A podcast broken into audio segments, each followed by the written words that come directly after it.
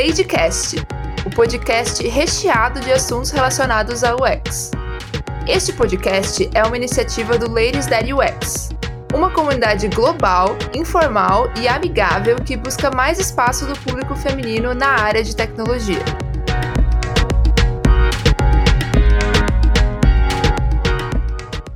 Bem-vindas a mais um episódio do podcast da comunidade Ladies That UX Brasil. Meu nome é Hanani e eu sou líder do capítulo de Florianópolis. E eu sou a Mona, líder do capítulo de Uberlândia, Minas Gerais. No episódio de hoje, vamos falar sobre a relação entre UX e dados. Para muita gente, isso se resume àqueles relatórios superficiais. Isso mesmo, Hanani. Mas com a quantidade de dados disponíveis crescendo a cada dia, é possível ter insights valiosos sobre o comportamento de usuários que nos ajudam e muito a melhorar sua experiência. Mas como fazer isso? Como entender isso? E melhor, como conciliar essas duas áreas? Para falar um pouco sobre a montanha russa que é o uso de dados no UX Design, conversaremos com Thaís Nolasco, UX Designer da Olibra, que é uma startup americana focada em automação residencial, e também cofundador e CPO da DataRudder, startup que tem o intuito de democratizar a ciência de dados. Oi, Thaís, tudo bem? Muito obrigada por aceitar nosso convite. Olá, imagina, eu que agradeço. Fico feliz em poder bater esse papo com vocês. Que legal te ter aqui, Thaís. É um prazer enorme pra gente. E para começar, você pode contar pra gente um pouquinho sobre como você chegou aqui, sobre a sua trajetória? Claro. É, bom, eu me formei em design gráfico na UDESC, que é a Universidade do Estado de Santa Catarina. E na época em que eu estava na faculdade, a área de UX não era tão difundida, era algo relativamente novo. E apesar de é, ser um momento de transição, onde as pessoas estavam começando a investir em produtos e soluções digitais, a grade curricular da faculdade não, não trazia uma profundidade sobre o assunto. E esse é um ponto que eu acho bem crítico, a demora para adequação na grade curricular das universidades. É, às vezes leva tanto tempo para acontecer que quando é feita já está defasada. E foi isso que aconteceu, assim. É, eu tive uma matéria de web design, é, onde a gente teve que fazer o redesign de um site. Foi o único contato que eu tive, assim. E eu tive uma outra matéria onde eu aprendi é, Dreamweaver, que já na época era super ultrapassado, assim. Mas enfim, é, como a maioria das pessoas que fazia design gráfico naquela época, eu comecei a, a trabalhar com impressos, branding e por aí foi. É, mas eu era muito ansiosa e queria começar a trabalhar. Então, peguei os meus primeiros estágios logo na segunda e terceira fase da faculdade. É, daí eu passei por duas empresas até que eu cheguei na Imaginário, ali pela sexta fase da faculdade, e lá eu comecei a trabalhar na loja virtual. É, nessa fase eu tive uma mudança de mindset bem grande, assim, é, passando do impresso para o digital, porque a gente sabe que existe uma diferença significativa na forma de projetar entre as duas áreas. É, eu fui pegando gosto e é, decidi arriscar e pegar uma vaga de web designer, que era o termo da época, assim. e eu comecei a trabalhar em, em é, uma empresa que criava sites para grandes empresas de Floripa. É, foi, uma, foi uma época bem boa e de muito aprendizado, assim, não só no desenvolvimento de interface, mas foi onde eu mergulhei de cabeça e passei a me aprofundar mais na área de UX mesmo. É, eu comecei atrás de curso, artigo, grupos, palestras, enfim. E aí, depois de muito estudo, é, eu senti senti que já era hora de novos desafios e seguir para uma empresa que era uma fábrica de software. É, e o, o, core dessa empresa era no desenvolvimento de aplicativos. É, essa é uma das fases que eu considero mais importante da minha, da minha vida profissional, assim. No início, a gente tinha um time de design bem pequeno, bem enxuto, e como a empresa tinha nascido puramente no desenvolvimento, assim, na parte de, de programação e codificação, foi um desafio bem grande e constante é, mostrar e provar o valor de UX, tanto internamente quanto para os clientes que contratavam a gente, assim. É, foi um período bem bacana também, e, de novo, de constante aprendizado, até que a gente conseguiu inserir e construir todo o processo de, de UX, além de engajar grande parte da empresa no assunto, assim, teve uma mudança cultural envolvida. O time cresceu e a gente começou a participar das reuniões iniciais com os clientes para realmente entender o problema. A gente começou a fazer entrevista, pesquisa, análise de mercado, ideação, protótipo, teste de usabilidade e por aí vai. Mas depois de tudo isso, quando a gente terminava os projetos, quando a gente implementava e lançava, não existia uma fase de acompanhamento, de validação de tudo que tinha sido feito ao longo das etapas iniciais. É, não era um processo que se retroalimentava. Então, o que antes eu achava muito legal, que era o fato de trabalhar com o desenvolvimento de N produtos, de N segmentos, agora já me frustrava um pouco pela falta de acesso aos dados em tempo real. É, afinal, o produto não era nosso. A gente fazia tudo, criava e depois é, entregava só para o cliente, né? E a partir daí eu comecei a ir atrás de empresas que tinham o seu próprio produto. Passei por dois lugares até que eu cheguei na Olibra, que é a empresa de automação residencial, que é de Nova York. É a minha empresa atual, né? E a gente tem um, um produto físico que se chama Bond Bridge e ele funciona através de uma interface mobile e por comando de voz, utilizando o Google Assistant ou Alexa. Eu entrei com o objetivo de refazer os dois aplicativos, tanto o Android quanto o iOS. A empresa já tinha um MVP rodando com uma base significativa de usuários e foi bem importante no início, porque foi é, eu comecei a é, eu pude fazer uma análise muito boa do, dos gaps, dos problemas, das reclamações ao longo da jornada dos usuários. E aí, enfim, fiz toda a parte do, de, de redesign, projeto, é, todas as etapas de, de UX. A gente lançou um novo aplicativo, os usuários começaram é, a migrar e a gente teve uma aceitação muito boa, com, com feedbacks super positivos a respeito da UX do, do novo app. E é engraçado desse tipo de, de reconhecimento explícito, assim, porque às vezes eu sinto que a gente, que é da área, precisa sempre reforçar a importância do que a gente faz. E quando eu escuto ou leio esse tipo de feedback vindo de pessoas que não são da área, é, traz um sentimento de missão cumprida, assim. Mas é basicamente essa minha trajetória. Legal, Thaís. É, e a gente sabe que teve um momento dessa trajetória que você teve contato com dados e brilhou os olhos, né? Tanto que fundou a DataRudder. Como que foi isso, desde o interesse por dados até surgir a ideia da startup e, enfim, trabalhar com dados no dia a dia? Ah, massa. Então, é, o meu interesse por dados começou antes de entrar na Olibra. Esse já era um assunto que me interessava bastante, mas foi nessa empresa e com o Bond que eu passei a ter uma abertura para, de fato me aprofundar e, e explorar sobre o tema. É, logo após o lançamento do aplicativo, eu comecei a levantar algumas hipóteses que eu gostaria de validar com base nos dados de uso do app que estava rodando. E aí, nessa fase, entrou trabalho em conjunto com o time de desenvolvimento, porque alguns eventos já estavam sendo traqueados, mas outros é, eles precisaram fazer algumas adequações e até ter um trabalho na parte de desenvolvimento para que fosse possível obter as respostas necessárias. Outro ponto também é que as informações estavam completamente descentralizadas. Tinham dados que vinham do Firebase e do Analytics e outros que vinham do back-end. Isso acabava sendo muito ruim para mim, porque às vezes eu precisava de, informa é, de informações dessas duas fontes para uma análise mais completa e com fundamento. E uhum. foi aí que eu aprendi a mexer no Data Studio, que é uma ferramenta da Google gratuita, para criar um BI,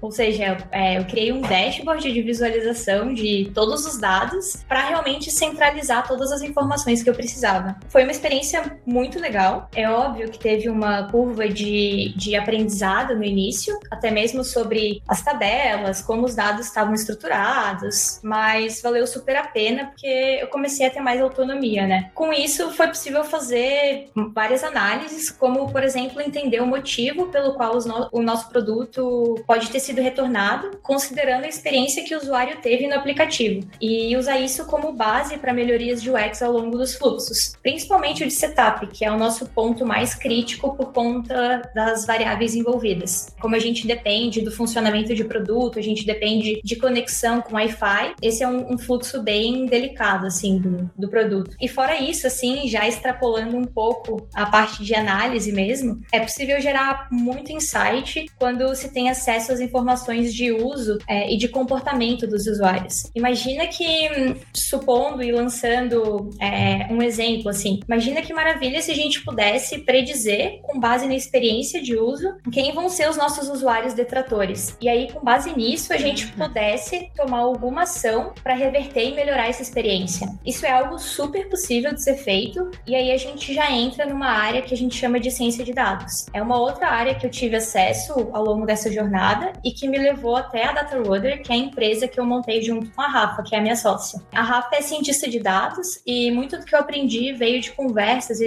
e, trocas de experiência com ela, assim. Até que um dia a gente decidiu criar um produto que profissionais não técnicos em ciência de dados, mas que são especialistas em outras outras áreas e conhecedores do negócio pudessem operar e obter esse tipo de informação. Foi aí que a gente criou o DeLorean, que é o nosso produto. Então, o exemplo que eu dei anteriormente ali sobre o NPS e utilizar as informações é, de uso de usuários detratores, ele é super possível e se torna é, acessível para um UX designer através da utilização da nossa ferramenta. Basicamente, qualquer pessoa que queira fazer uma previsão utilizando dados históricos consegue. E além disso, também outros exemplos, é possível fazer uma clusterização, que é uma separação, digamos assim, para identificar novas pessoas e por aí vai. É, o céu é, é o limite, assim, tendo dados, né?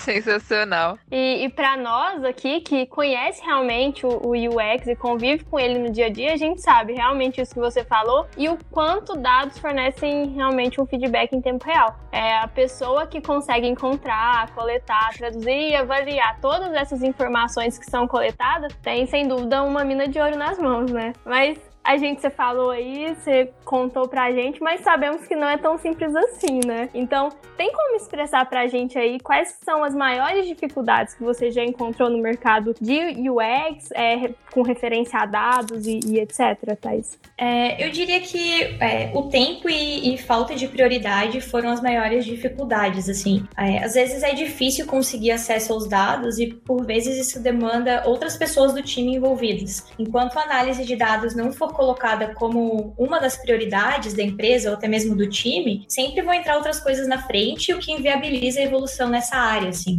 Ah, então, Thaís, você acha que eu preciso saber programar para estar entre dados e UX? Eu diria que não. É, mais do que saber programar, é, você precisa saber fazer as perguntas certas e analisar os dados para obter as respostas. A manipulação dos dados em si fica para o engenheiro de dados, para o back-end, para o time de mobile. Enfim, cada um tem um know-how diferente e precisa de existir um trabalho em conjunto. É lógico que no dia a dia, lidando com isso, vai aprender a fazer uma query no banco e coisas assim. Mas na sua essência, eu diria diria que não é necessário. Legal. E, e Thais, você falou aí durante um tempo sobre empresas que também não têm essa maturidade em dados, né? E que é uma coisa muito importante, porque você, com dados, consegue fazer muitas coisas, até mesmo saber os detratores e tomar ações diante disso. O que, que você acha que está faltando nessas empresas para criar uma maturidade, para realmente dar um passo à frente? O que, que elas podem fazer na sua visão? Bom, eu, eu jogaria responsabilidade para cima dos UX designers, assim. Eu vejo que hum, a gente está sempre muito focado nas etapas iniciais de desenvolvimento de, de, é, de produto e de solução, enfim. Mas parece que a partir do momento que a gente lança, não existe uma preocupação com com o pós. Não existe uma preocupação em acompanhar realmente como que está a performance do nosso produto, como que está a performance das coisas que a gente propôs e até mesmo uma validação, porque a gente sabe que na vida real muitas coisas que a gente projetou acabam não se concretizando e aí a gente precisa ter um esforço de é, analisar e melhorar aquilo ou até mesmo de encontrar insights em cima do uso real ali do, do produto, sabe? Eu vejo que é muito de a gente puxar isso também. Que bacana, Thaís. Thaís, você citou alguns profissionais na última resposta, desenvolvedor back-end e analista de dados. É, esses são os profissionais que você recomenda conversar quando um ex-designer está querendo mexer um pouco mais com dados? Tinha algum outro profissional que você acha que é legal fazer aquela conexão para começar a trabalhar com isso? Ah, legal. Bom, é, eu recomendo falar com o back-end. No meu caso, foi super relevante relevante, porque até o que eu citei anteriormente ali do Data Studio, basicamente o que a gente fez foi conectar o, o nosso back-end no Data Studio e a partir disso eu consegui gerar é, um relatório com todas as informações que eram armazenadas e isso gerou muito insumo e me deu N insights assim para insights, insights de, de soluções e tudo mais. Mas eu também recomendo falar com o time de, de mobile, porque eles têm. Ele, ele, a gente consegue implementar é, eventos de analytics para traquear eventos de UI. Então, às vezes, se tu quer, enfim, fazer um funil muito específico ali, esse time também consegue te, te ajudar bastante. Fora que eles podem te dar acesso ao Crashlytics, ao Firebase, enfim, e por lá tu também consegue é, muita informação relevante. Bom, Thaís, você citou algumas ferramentas e aí a gente já vai querer saber também se alguma lady que estiver ouvindo a gente agora e se interessou demais por tudo que você falou, que ferramentas que você acha que são úteis para uma boa análise e quais você recomenda? Ou para quem ainda está começando também, por onde você sugere que, que ela comece a estudar? Eu acho que mais do que pensar na ferramenta que vai ser utilizada, é importante pensar na hipótese que tu quer validar ou para qual dúvida tu precisa encontrar uma resposta. E é com base nisso que é feita a seleção da ferramenta que vai ser utilizada. Existem N informações meio que, que prontas é, no Crashlytics, no Analytics, no Firebase, mas elas do, de nada adiantam se é, tu não souber o que tu está procurando. A minha recomendação é realmente exercitar ao máximo esse pensamento analítico, pensar em todas as jornadas, pontos de frustração e a partir disso verificar quais os dados relevantes para obter as respostas desejadas em cada situação. E então tá bom, Thaís, mas e para quem ainda tá começando? É por onde você sugere que essa pessoa comece a estudar, livros que ela pode ler, pessoas que ela pode seguir? Você tem alguma dica para dar nesse sentido? Ah, legal essa pergunta. Essa foi um foi até uma dificuldade que eu encontrei quando eu estava começando na área. É muito difícil encontrar material que fale sobre o assunto e que linke as duas áreas. E para mim, essas duas áreas são super relacionadas. Essa é até uma crítica que eu faço, assim. Muitos dos cursos que eu encontrei tratavam apenas de, de landing pages ou até é, aplicações web e mostravam ferramentas que traziam análises meio superficiais. E no meu caso, não era o objetivo, assim, não era o meu objetivo na época. Então, todo o conhecimento que eu adquiri adquiri foi meio que na raça, assim, né? Foi testando, foi colocando a cara, conversando com back-end, cientista de dados, frequentando até cursos de outras áreas, assim, curso é, de ciência de dados mesmo, que eu vejo que é uma área super relacionada com a parte de UX. Então, eu não sei, eu até trago aqui fica aqui a minha a minha hum, vontade de levantar mais esse assunto e conversar e enfim a gente começar a engajar as pessoas para terem esse mindset também dentro da área de UX. Bacana, Thais. É um assunto que a gente também aqui vive conversando, é essa falta e a necessidade de, de conteúdo, pessoas para falar sobre esses assuntos. É, eu percebi também, deu para ver que foi, por sua parte, teve que ter muita determinação. Trazendo para esse lado mais pessoal, o que que você acha que teve na Thaís para que ela conseguisse continuar nessa determinação, coisas que ela não tinha, que ela teve que desenvolver para fundar uma empresa, para fundar uma startup, para continuar, não desistir nessa profissão? Além de fazer a dupla jornada, né? é, exatamente. Total. Me pegou de surpresa essa pergunta. É, bom, eu nunca tinha parado para pensar nisso, assim. Eu acho que é exatamente o que tu tinha falado. É uma mistura de, de determinação com curiosidade. É vontade de aprender mais sobre outras áreas e de trazer esse conhecimento de outras áreas para realmente melhorar a experiência do usuário. Eu acho que outra coisa também é persistência, porque mergulhar em uma área completamente diferente da nossa e que é extremamente técnica, sem desanimar, não foi uma jornada fácil, sabe? Realmente. Que papo maravilhoso, gente. Mas infelizmente nosso papo chegou ao fim. Ai, pois é, dá até uma dorzinha no coração, né? Foi muito lindo. É, Thaís, a gente deseja muito que essa sua curiosidade, inquietação, determinação nunca parem de te levar realmente a lugares que você ama estar, porque a gente pôde perceber durante todo esse papo que dados e UX é a sua praia, né? Então a gente quer realmente agradecer você pela sua participação e pedir se você puder deixar um recado aqui para as nossas ladies, pode ser? Ah, legal, gente. Eu que agradeço esse super papo. Foi muito bacana e eu fico à disposição caso alguém queira levar essa conversa adiante. É uma área que eu super gosto e acho super importante a gente começar a trazer isso para o dia a dia da nossa profissão. Assim. Finalizamos aqui nosso bate-papo de hoje com Thaís Nolasco, mais uma lady incrível do mercado de UX. Esperamos que tenham gostado.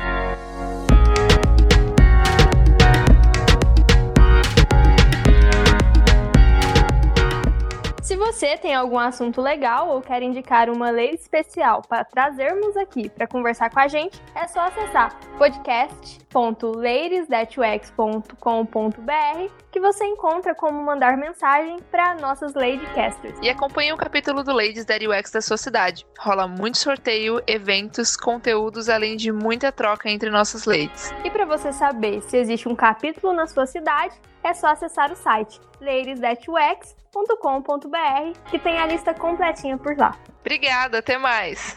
Obrigada, gente. Beijo.